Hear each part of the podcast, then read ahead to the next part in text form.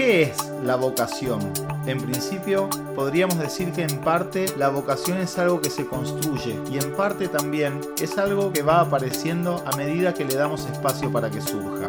Muchas veces, más que algo innato, diríamos es algo que se confirma y se consolida mientras crecemos y experimentamos con los variados desafíos que nos va presentando la vida. Este episodio está dedicado a explorar cuáles son las condiciones para poder diseñar un proyecto de vida que esté a la altura de tus expectativas. Para ello, hoy entrevistamos a Julián Irigoyen. Julián es docente, investigador y experto en materias relacionadas a la gestión del talento y comportamiento humano. Actualmente, Julián da clases en la Escuela de Administración y Negocios de la Universidad Austral Argentina, más conocida como IAE. Todos los años, además, es profesor invitado en distintas escuelas de negocios de varios países de Latinoamérica, participando activamente en el diseño y dictado de programas relacionados a motivaciones, cultura organizacional, performance y gestión del talento, desarrollo organizacional, definición y alineación estratégica. En este podcast, Julián Irigoyen nos comparte algunas nociones acerca de qué es el talento, cómo podemos descubrirlo y sobre todo, cómo podemos utilizarlo para asegurarnos un pasaporte al éxito, o mejor dicho, cómo podemos utilizar el talento para asegurarnos el pasaporte a aquello que creemos que el éxito representa. Soy Ignacio Diorio y te invito a escuchar este podcast en espacioaladelta.com. Bueno, muchísimas gracias Julián por haber querido participar en este primer podcast que estamos abriendo en Espacio a la Delta. Bueno, muchas gracias. La verdad que eh, a mí me hubiera encantado tener más información al momento de elegir la carrera. Me hubiera encantado. Así que todo lo que se pueda hacer para ayudar a los que están viviendo ese momento de tan alta incertidumbre eh, me parece válido. Así que encantado y un placer este, hacerlo con vos. La verdad que a mí también me hubiera encantado en su momento. Este taller fue armado un poco pensando en eso, en aquellos puntos en los que por ahí uno no, no alcanza con la formación de la secundaria. Entonces lo que buscamos es poder traerles herramientas a los jóvenes y no tan jóvenes también que se interesan por una pregunta muy válida que es ¿cuán cerca estoy de mi vocación? ¿Cuán cerca estoy de lo que proyecto como ideal para mi vida? En realidad uno después de varios años creo que tampoco la tiene tan clara. Pero bueno, me pareció fantástico poder entrevistarte para discutir esta noción del talento que por ahí en las organizaciones vemos con más claridad o se trabajan con mucha seriedad, pero que uno en las etapas iniciales de una carrera no se pone a reflexionar, ¿verdad? Sí. Bueno, gracias por la presentación. No se ve en una grabación, pero me haces poner colorado. Este, mira, lo primero que diría, por supuesto es una decisión importante, pero yo le quitaría presión porque cada vez más tenemos la posibilidad de retomar algo que después nos demos cuenta que es nuestro camino y no pasa nada. La verdad es que no pasa nada. Todo lo que podamos aprender aún en una carrera o en un trabajo que hagamos después de terminado el colegio y que después decidimos que ese no era el camino, todo eso me parece que de alguna manera va a contribuir a que vos termines siendo quien sos, ¿no? aunque después más tarde encuentres tu verdadera vocación. Seguramente aquello que aprendiste yendo por el camino que algunos dirán equivocado, yo lo digo como un camino que quizás no te estaba acercando directamente a, tu vocación, pero de alguna manera está construyendo eso que hace que vos cuando llegues a encontrar algo más cercano a tu vocación sea mucho más rico. ¿No? Entonces yo le quitaría mucha presión a, ese momento y creo que para los más grandes que estén escuchando, si llegaran a escuchar padres de chicos que están en ese momento, yo les diría que traten de lo mismo, de aliviar a los chicos de ese momento de presión y que hagan el siguiente ejercicio, que se pregunten como padres qué les hubiera gustado a ellos que le dijeran cuando ellos estaban terminando el colegio y que no les dijeron, ¿no? ¿Por qué? Porque así lo pienso yo ahora. Digo, bueno, ¿y a mí qué me hubiera gustado que me dijeran en ese momento, cuando yo tenía 17 años cumplido 5 días antes de terminar el colegio, el secundario? Y la verdad es que no tenía la menor idea. Y por cómo era mi estructura familiar, era una decisión súper importante.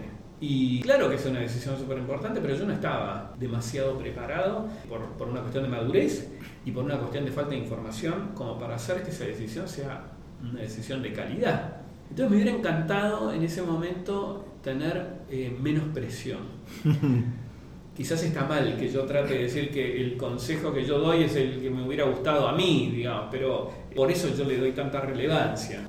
Sí, claro. Sin dudas que también es fundamental poder tomarse una pausa y poder detenerse antes de lanzarse a una carrera. Yo le presto mucha atención a las palabras que utilizamos a veces para hablar de estas cosas y, y aparecen carrera, competencia, mm. eficiencia son cosas que después es cierto que la parte de la vida adulta nos va haciendo acelerar y cada vez más. Seguramente más tarde hablemos de esas situaciones de aceleración que traen situaciones actuales como la de la disrupción digital y demás. Pero hay un momento que es necesario, o de repente desde este enfoque lo que planteamos, es necesario poder hacer una pausa, mirar el contexto y después avanzar con una cierta calma que hace que por ahí uno no, vaya tropezando. No por ir rápido vamos a, no deberíamos ir tropezando contra eventos. Sí, es interesante lo que decís, porque vos fíjate que el sistema educativo todavía se sigue manejando con códigos muy parecidos a los últimos, te diría, 200 años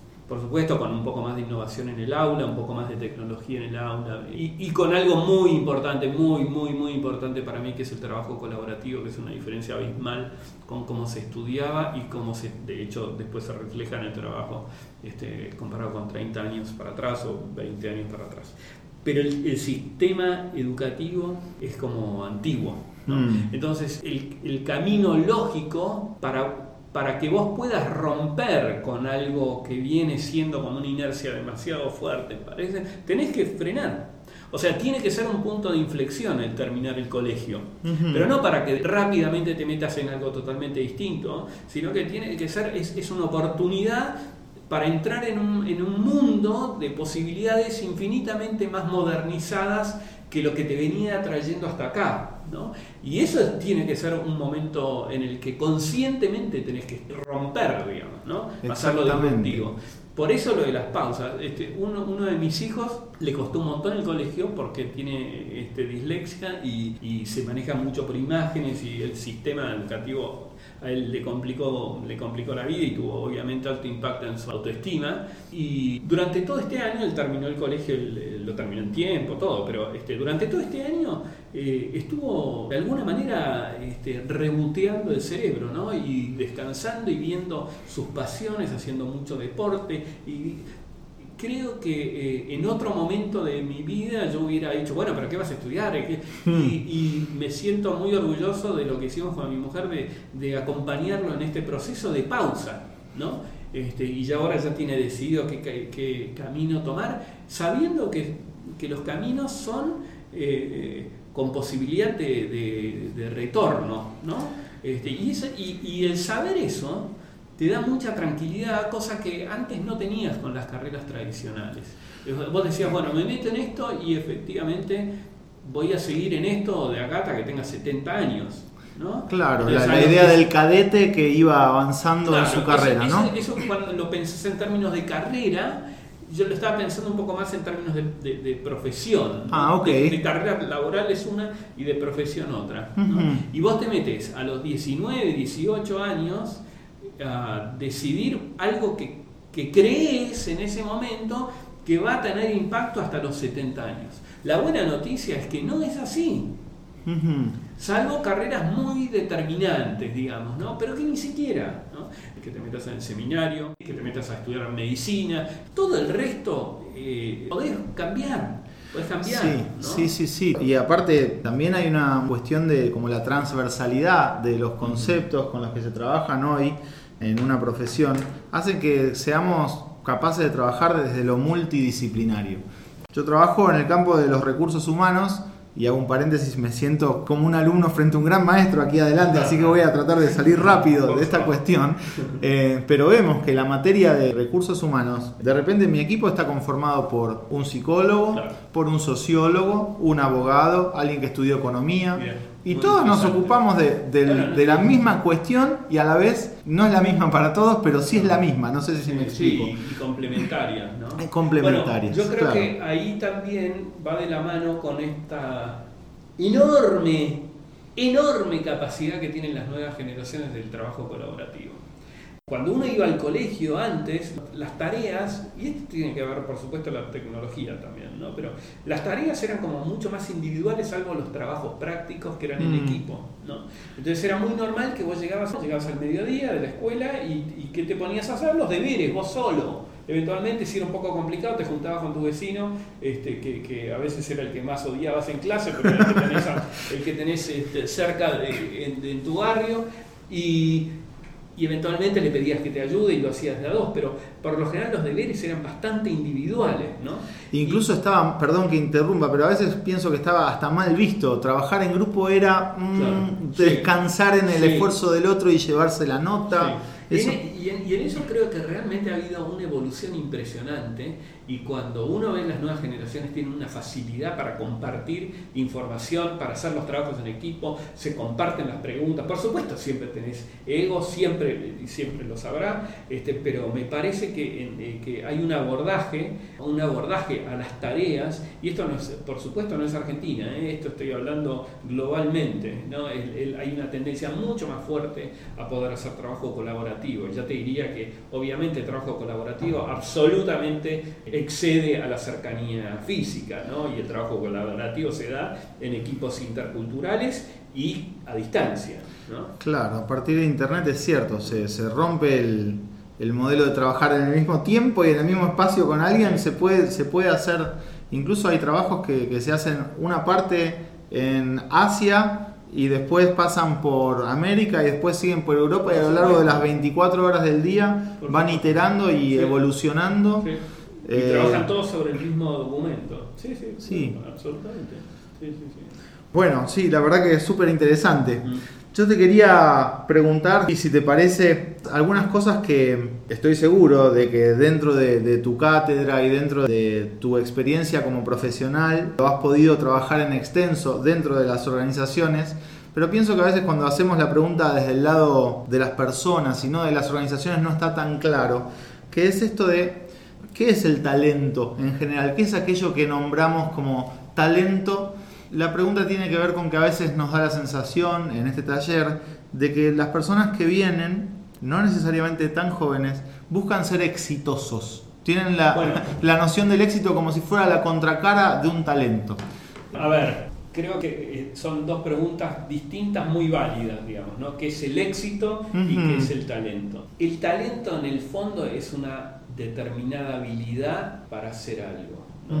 Eh, Eso si te lo tuviéramos que poner en términos bien, bien simples, ¿no? Es una determinada habilidad para lo que quiere decir. Yo tengo talento para jugar al ping-pong, tengo habilidad para jugar al ping-pong. ¿Qué pasa con el talento en las personas? Es un mundo, digamos, ¿no? Este, llévalo al mejor ejemplo para hablar de talento, que es cuando pones ejemplos deportivos, pues son muy gráficos. Yo no conozco no conozco. Y todas las veces que vos escuchás a deportistas exitosos hablar de estos temas, no conozco realmente a alguien muy talentoso que no sea una persona esforzada. Muy bien. Deportivo, ¿no? Ent- Es decir, parece una estupidez lo que estoy diciendo y- y entiendo que parezca una obviedad, pero no sé si lo es tanto.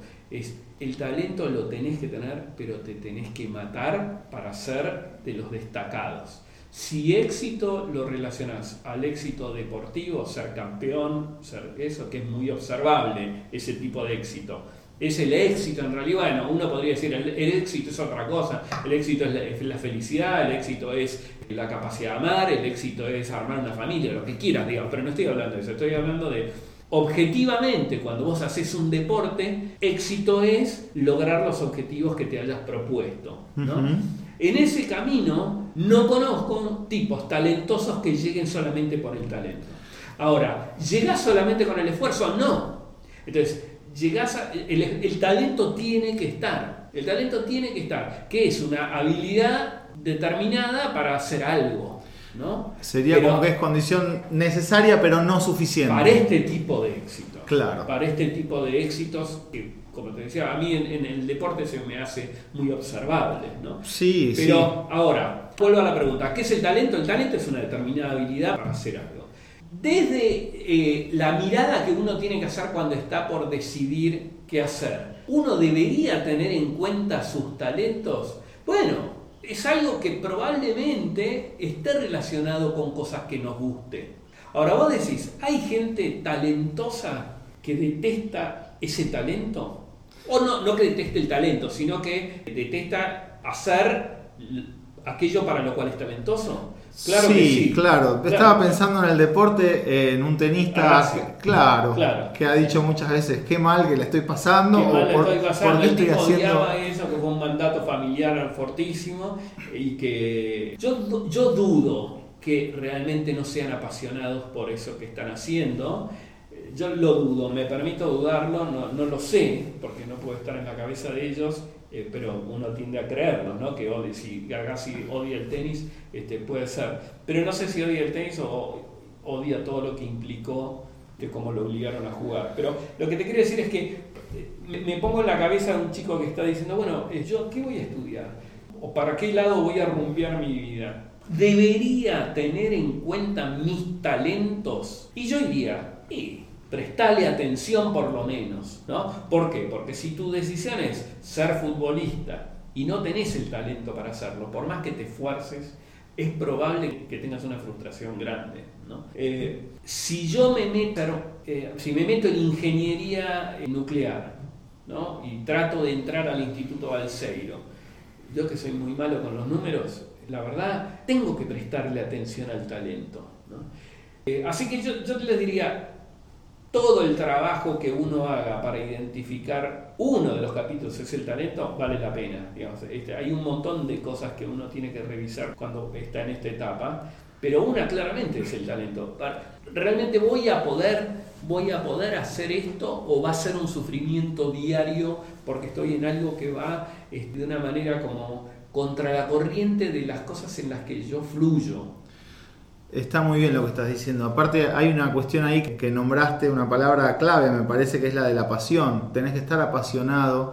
A mí me parece que cuando una persona ha encontrado su norte, esa pasión funciona como si fuera un motor que nos ayuda a poder estudiar la cantidad de horas que sean necesarias para poder aprobar una materia o Sí. practicar y hacer los abdominales para volver a, a la analogía deportiva que decías. Sí, pero eso es, es así, como vos decís. Ahora, yo lo relacionaría más eso, a- no sé si a la pasión, sino al tener objetivos.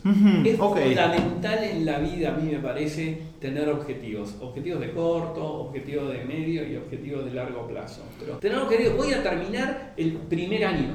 Bien. Voy a, o voy a recibirme. O voy a ser el, el mejor jugador de, eh, de vóley de mi club. O voy a, este, no sé, este, salir campeón en, en mi, en mi club de tenis. Ponerse objetivos. Porque la fijación de objetivos lo que hace es te encamina y te hace tomar decisiones en el día a día en función de si esto me acerca o me aleja del objetivo. Es como una especie de, de parámetro que vos tenés para ir tomando decisiones en tu vida. Desde que te levantás a la mañana, ¿qué hago? ¿Me como 18 tostadas o me como? Si vos tenés el objetivo de bajar de 10 kilos, no las vas a comer. Si no tenés el objetivo, es más difícil. Entonces un día vas a comer 10 tostadas, otro día 2, otro día 3. Otro día ayunás es para uno, compensar. Para compensar. Entonces ese es uno. Digo, yo creo que ese es el, el primer punto es, yo creo que es muy bueno, muy bueno y, y- y justo lo que vos estabas diciendo es muy bueno, pero trabajar en objetivos. Yo no sé si eso necesariamente está vinculado a la pasión. Ahora, sí me interesa hablar del tema de la pasión. Hmm. ¿Cuándo se manifiesta la pasión para hacer algo en una persona de, no sé, 18, 17 años? O sea, eh, ¿qué pasiones se identifican como rápido? ¿no? ¿Cuál- ¿Cuáles dirías que a los 18 años se le nota que el tipo tiene pasión? ¿Por qué tipo de carreras? ¿Qué te imaginas? ¿Cuáles? Yo me- Se me ocurre que puede ser gente que por ahí tuvo experiencias con la cocina ejemplo, o con la cocina, música. Música. ¿Qué otra? Esas cosas que uno identificó de temprano, dibujo. Claro, dibujo, eh, arte, deporte, eh, medicina. Claro. Son, son como profesiones que se, como que se despiertan temprano y vos los ves y, y- y decís, pero este tipo, claro, mira cómo, efectivamente este, ese es su eje. claro. eso. Ahora, ¿cuántas profesiones o cuánta gente tiene la suerte de tener tan identificada esa pasión? Muy poca. Pensá en los de tu clase. ¿Cuántos de tu clase vos decías, terminaste el colegio y, los tipos decían, uy, estos tres este ya sabía que iba a ser policía, porque lo que quería era siempre, siempre era evidente que iba a terminar de policía, era, este era evidente que iba a ser maestro, y este era evidente que iba a ser músico, o este deportista, ¿no? Ahora, cuatro o cinco. El resto de los mortales como nosotros, ¿Qué haces? Porque no tenés una pasión por ser abogado, una pasión por ser guardaparque, una pasión por ponerte a trabajar de recepcionista en un hotel o eh, ponerte a dirigir tránsito o trabajar en la administración pública. No, no es como una pasión así impresionante. ¿No? Entonces, ¿qué hacemos los que no tenemos identificada esa pasión? ¿Estamos condenados a vidas grises? Bueno, yo creo que no. Entonces, yo lo que más creo es que la pasión, y hay un artículo muy interesante que salió publicado en el New York Times hace bastante tiempo, fue como en el 2012, un artículo de Cal Newport, en el que habla de, a mí me hizo reflexionar mucho este artículo, es un artículo bastante corto, y él, lo que habla es, en el fondo, en el fondo, la pasión viene por la manera en la que vos encaras lo que te toca hacer.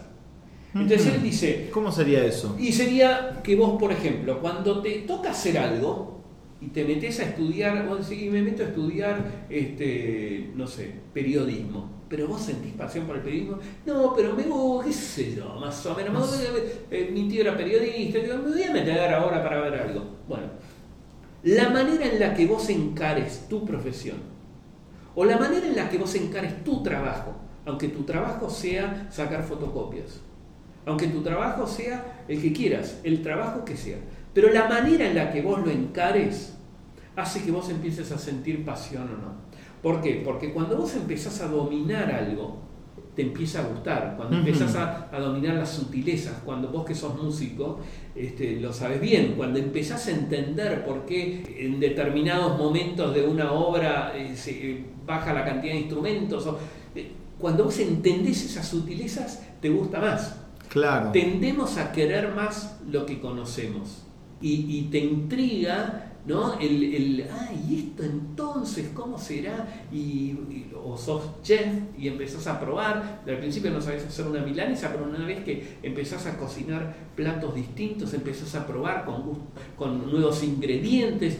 Y eso va llevándote la pasión. Entonces, el, eje de este artículo de Cal Newport lo que dice es, ojo, no es una vida gris la que le espera al que no haya identificado una pasión muy fuerte, sí es una vida gris el que no encara las cosas con una determinada, con una determinada pasión, digamos. Mm. Entonces, la manera en la que vos encares lo que te toque hacer va a hacer que vos empieces a, sentirte apasionado por eso que haces.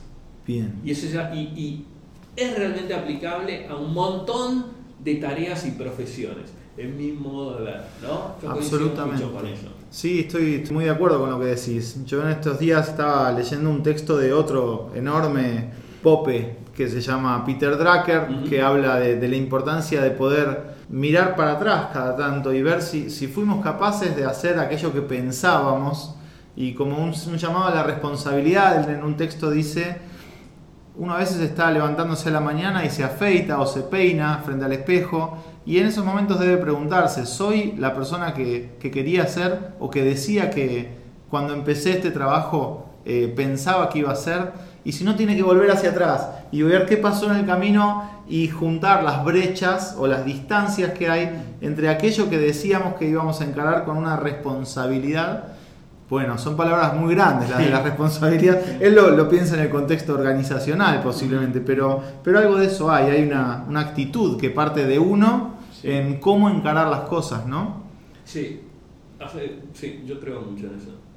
Entonces, volviendo, volviendo a, los, a los chicos que están, eh, que están diciendo, si lo que se preocupan es, ¿tendré el talento? Primero les diría, confíen en ustedes, para confiar en uno, uno tiene que hacer un poquito el esfuerzo de conocerse, ¿no? Es un trabajo que, un trabajo que hay que hacer, que frenar y decir, bueno, voy a ser lo más objetivo posible para tratar de conocerme y ver efectivamente qué habilidades tengo o qué talentos tengo o qué pasiones tengo o Si, si uno las descubre, genial. Si no las descubre, hay un montón de cosas como, por ejemplo, decidir como hoja de ruta en tu vida que lo que te toque hacer lo vas a hacer de una manera en la que le saque, intentar sacarle brillo. Esa, esa es una decisión de vida, no es algo que depende de nadie más que de uno. Vos podés, podés proponerte lo que me toque hacer, sea limpiar baños, o sea ser este, director en una compañía o ser futbolista, lo que te toque hacer, voy a tratar de hacerlo lo mejor posible. Y esa es una decisión. Impecable. Bueno, muchísimas gracias por estos conceptos. Ahora vamos a cerrar este pequeño bloque y abrimos otro. déjame hacer un cierre eh, con que es un mensaje específico a los chicos que por puedan estar escuchando. Uno, tranquilos con la decisión. Tranquilos con la decisión no pasa nada si se equivocan, lo único que les pido es que lo que hagan, lo que encaren en sus vidas, traten de encararlo con la ilusión de hacerlo lo mejor posible.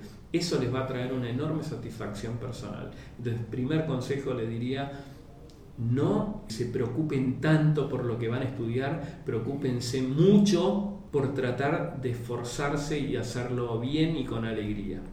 Segundo, conózcanse, conózcanse conozcan sus habilidades, conozcan sus límites y traten de forzarlos y mover esos límites, pero conózcanlos. Este, así que todo el proceso de autoconocimiento que hagan me parece que es muy valioso. Y el tercero es, bueno, que se relaciona con el primero, que es tratar de hacer las cosas lo mejor que puedan. Traten de, hacerlo, hacer las cosas lo mejor que puedan. Ese esfuerzo paga, ese esfuerzo paga. Equivóquense, no pasa nada. Equivóquense, Elijan un camino aunque no estén tan seguros y seguro que eso de alguna manera va a contribuir a su desarrollo, sea cual fuere el camino. Cuarto y último, que salió en la charla, que es pongan objetivos. Pongan objetivos.